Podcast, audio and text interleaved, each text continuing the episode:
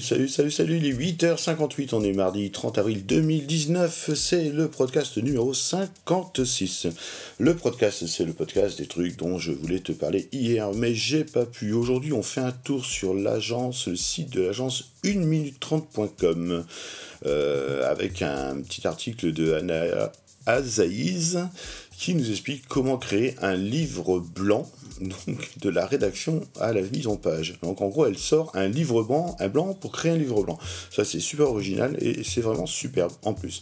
Donc on explique que le livre blanc est indispensable dans l'inbound marketing. Le livre blanc, on l'appelle aussi euh, bonus par exemple, hein, car il permet de donner des informations précieuses à nos personas. Donc les personas c'est les clients types et de collecter des informations avec leur accord. On démontre à travers le livre blanc l'expertise de l'agence en apportant une réponse objective en guide d'appât à des questions que sont censés se poser nos personnages en question. Alors, on va voir quelles sont les étapes d'un livre blanc. Déjà d'une, il faut définir le sujet, hein, et le sujet doit répondre à une problématique. Le sujet, c'est donc un problème, hein, donc cette petite problématique que nos personnages rencontrent, et on va donc tourner autour de ce sujet. Le livre blanc, n'est pas une plaquette commerciale, évidemment. Il ne doit pas faire d'autopromotion, même si on met nos coordonnées et nos références en dernière page. Pour faire un livre blanc, il faut construire un plan. Donc pour aborder le problème sous tous ses angles et traiter des points concrets, on fait appel à un rédacteur, oui ou non, bref, car euh, il va maîtriser logiquement l'argumentation. Mais bon, je pense pas qu'il y ait besoin d'être journaliste, mais euh, c'est bien de remettre le, renacler le sujet plusieurs fois pour arriver à ses fins. On le rédige étape par étape, hein. on fait un plan détaillé, qui après on synthétise les arguments euh, plus ou moins, on découpe ce plan en plusieurs scènes, hein, comme une sorte de storyboard, qui permet de valider des arguments et ça permet de faire le fil conducteur du livre blanc. Une fois que le plan détaillé est clair, on peut commencer à la rédaction. Alors, une fois qu'on a fait la rédaction, etc., on a aligné nos, 25-30 pages, hein, etc., et on va mettre ça en page. Attention, sans faute, parce que là, les fautes, on en rencontre. La mise en page du livre doit être soignée, évidemment, c'est d'être aéré et attractif, quoique ça dépend de chacun. Hein. Chacun fait son truc hein, là-dessus, euh, bref. Euh, on l'illustre avec des schémas, des infos informatiques, des illustrations, des infographies, etc elle nous parle de l'infobésité. J'ai adoré ce néologisme, c'est la première fois que je le lis. L'infobésité propre au web, donc elle considère avec, à juste titre, hein, euh, Anna, qu'il est difficile de capter l'attention du lecteur. Et donc il faut l'intéresser sur des informations qui. Enfin, il faut percuter sur des informations intéressantes, avec une mise en page rythmée, dynamique, fluide, pour rendre la lecture plaisante.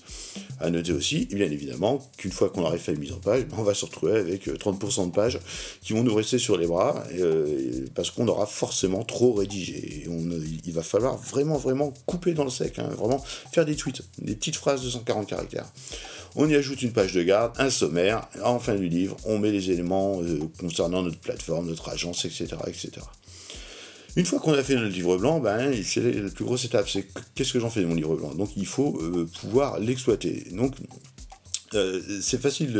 Enfin, le livre blanc pour moi c'est un argument marketing qui est euh, immanquable parce qu'en fait il n'y a que les personnes qui sont réellement intéressées qui vont le télécharger.